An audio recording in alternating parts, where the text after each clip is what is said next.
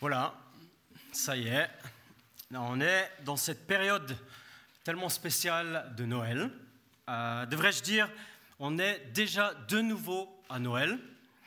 Les derniers quelques jours encore de l'année 2017 sont devant nous, puis après on va entrer dans l'année 2018, une année que je souhaite vraiment une année de grâce 2018. Et c'est vrai, la période de Noël, on l'a déjà dit ce matin, elle est particulière. On le sait, c'est le temps des repas.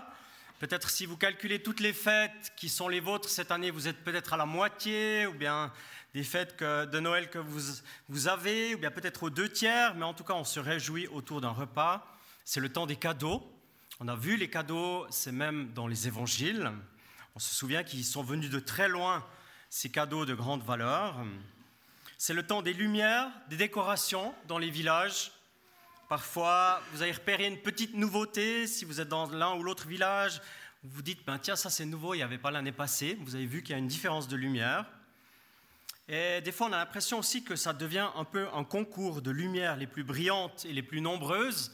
Si vous avez lu la presse ces derniers temps, vous avez vu qu'à Lys, pas très loin d'ici, il y a un gars qui a réussi à mettre 30 000 lumières dans son gazon.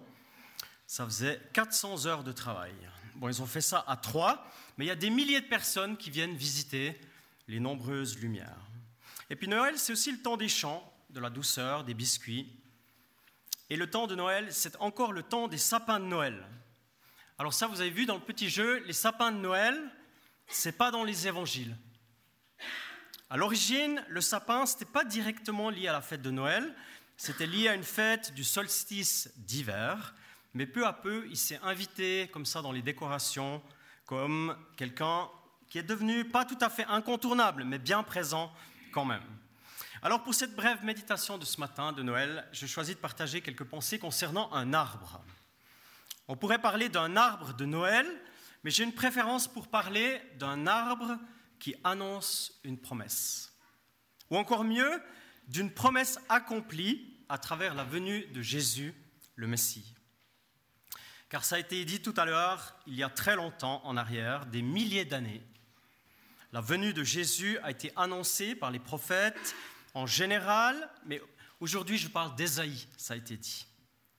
Et Ésaïe avait parlé d'un arbre, ou d'une espérance qui allait naître d'un arbre, c'est bien sûr une image. Mais j'aimerais vous inviter, ceux qui ont la Bible, à ouvrir à Ésaïe 11, Quelques commentateurs ont dit que c'était le diamant d'Ésaïe, le chapitre 11. C'est comme un diamant dans tout le livre d'Ésaïe.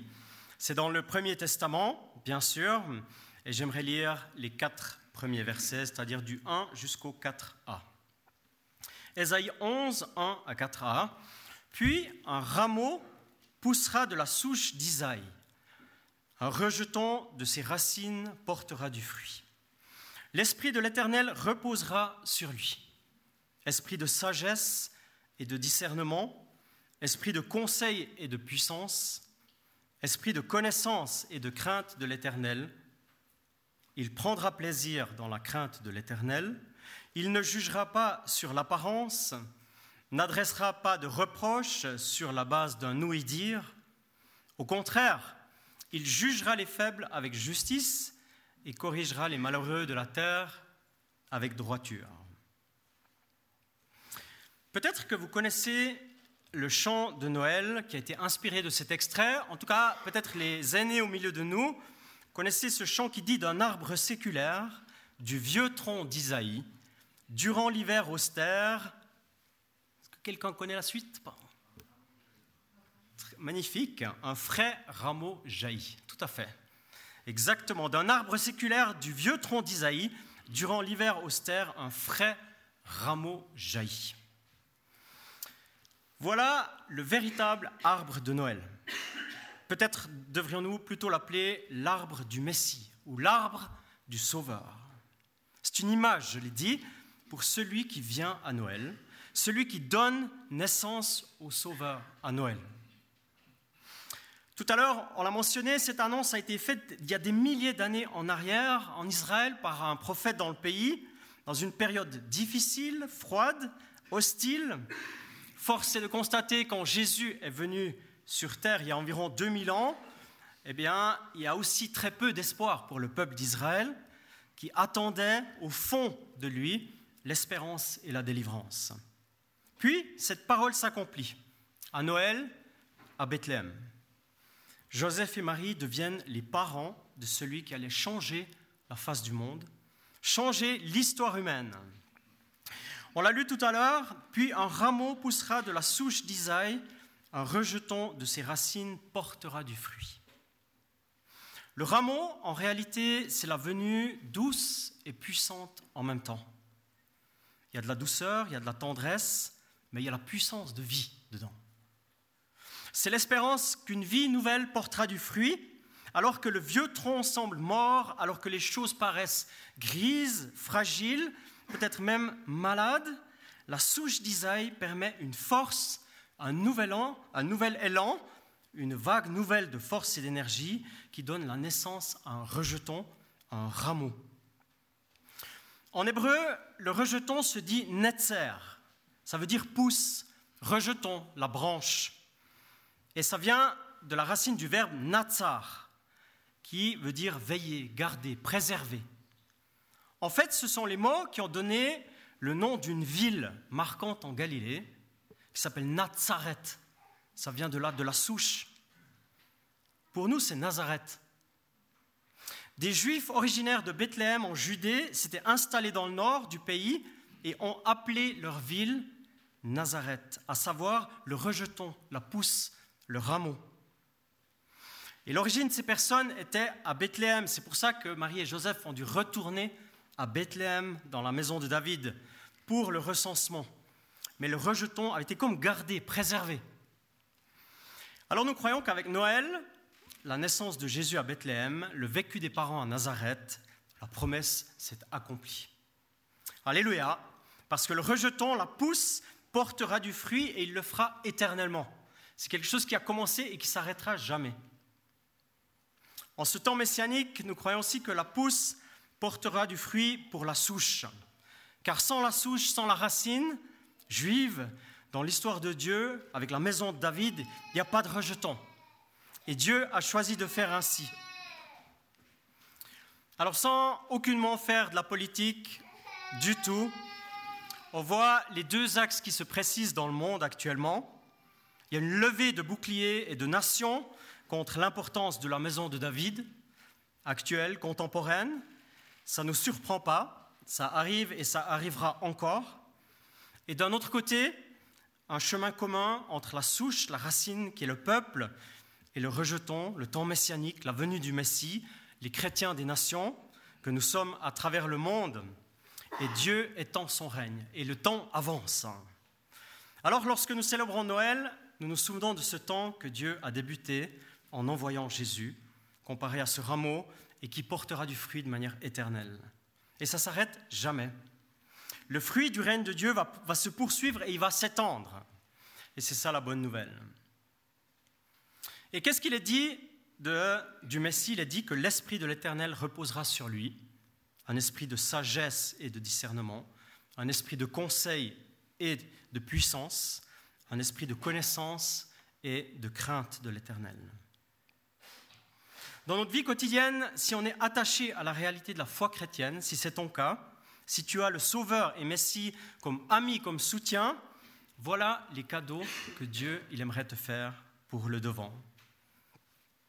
Quand j'étais petit, je ne sais pas comment c'était pour vous, dans votre enfance, dans votre jeunesse, mais quand j'étais petit, j'étais un fan de la fête de Noël et j'étais hyper impatient d'arriver au jour de Noël. Je voyais les cadeaux qui se faisaient leur place sous le sapin. Bien sûr, on n'osait pas les toucher.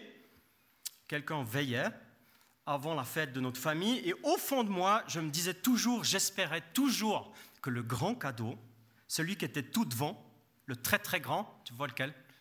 Eh bien, j'espérais qu'il était pour moi. Il y a quelque chose au fond de nous qui aime à espérer recevoir un cadeau dans notre vie. Et puis les cadeaux matériels, c'est très sympa.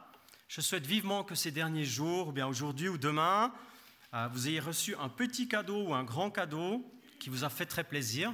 Est-ce que c'est déjà le cas pour quelques personnes?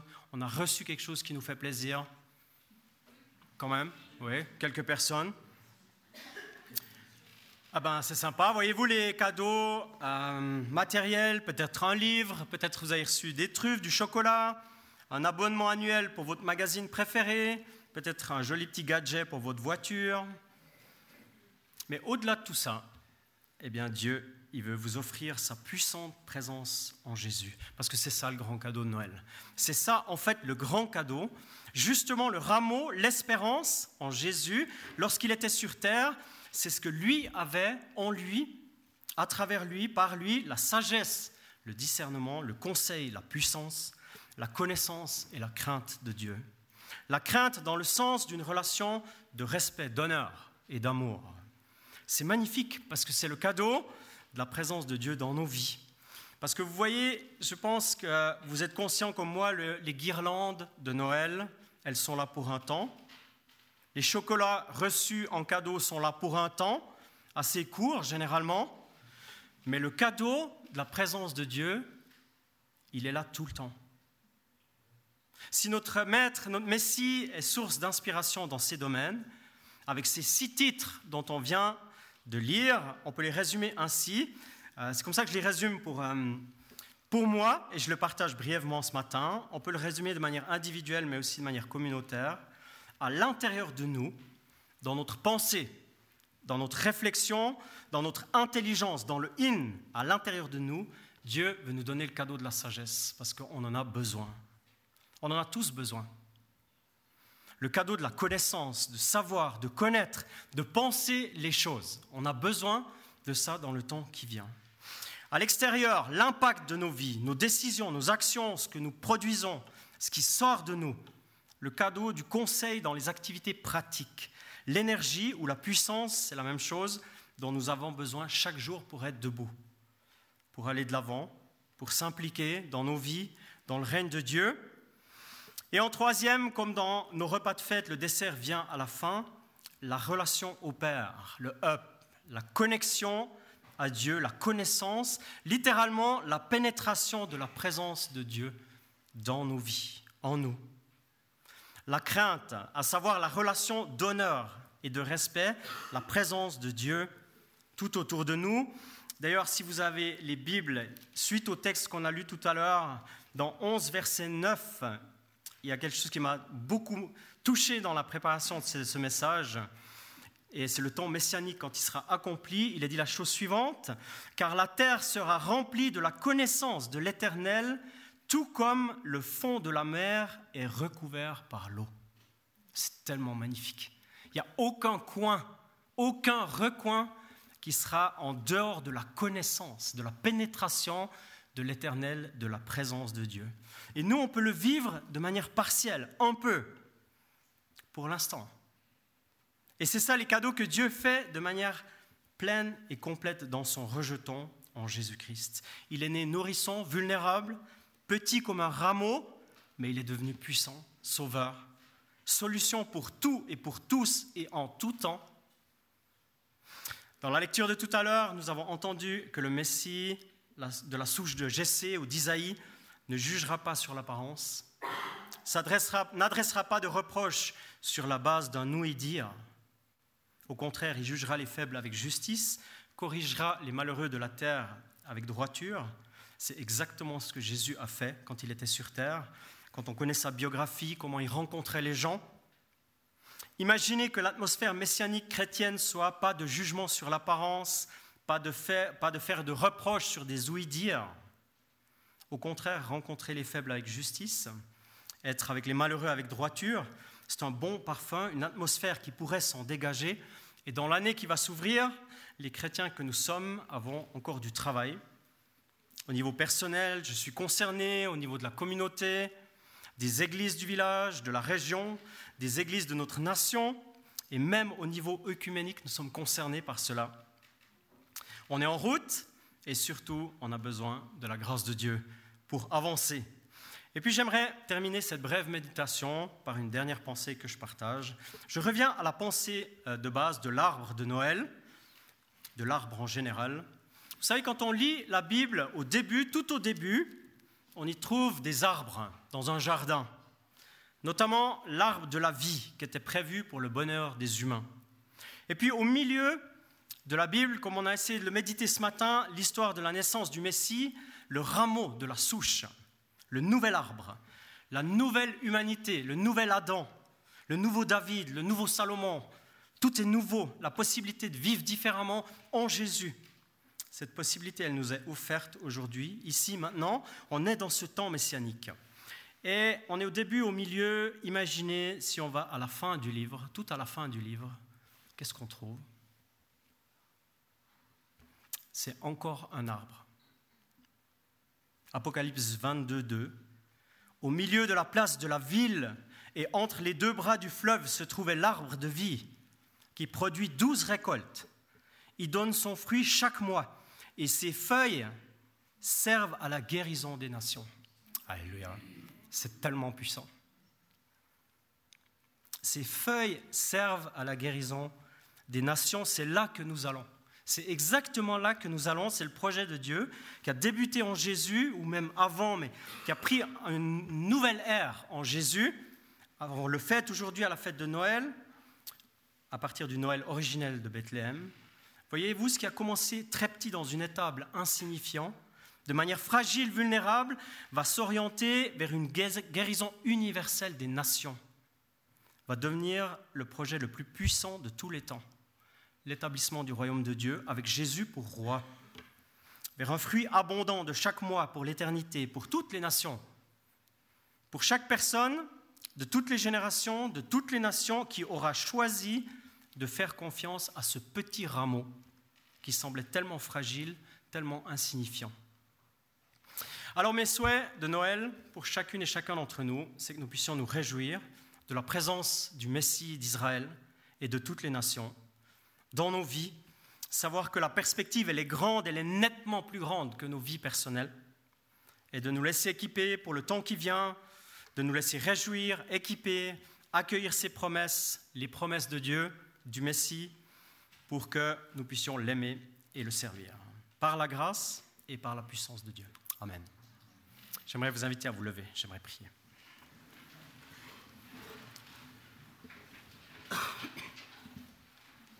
Seigneur notre Dieu, nous voulons te dire merci pour ta présence dans nos vies, te dire merci pour ta parole que nous reconnaissons comme vérité.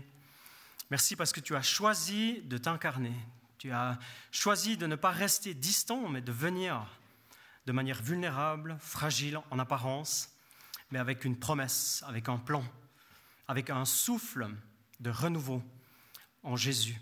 Et aujourd'hui, nous nous souvenons de cela et nous voulons t'élever dans nos vies, dire c'est toi le Seigneur, c'est toi le Sauveur, c'est toi le Messie.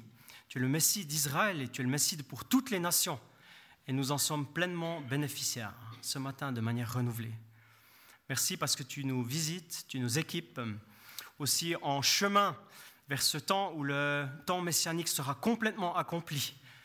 Donne-nous d'avoir un regard fixé sur toi et sur ton règne, aussi dans ce qui est bon dans nos vies, mais aussi dans ce qui est fragile, dans ce qui est encore à construire.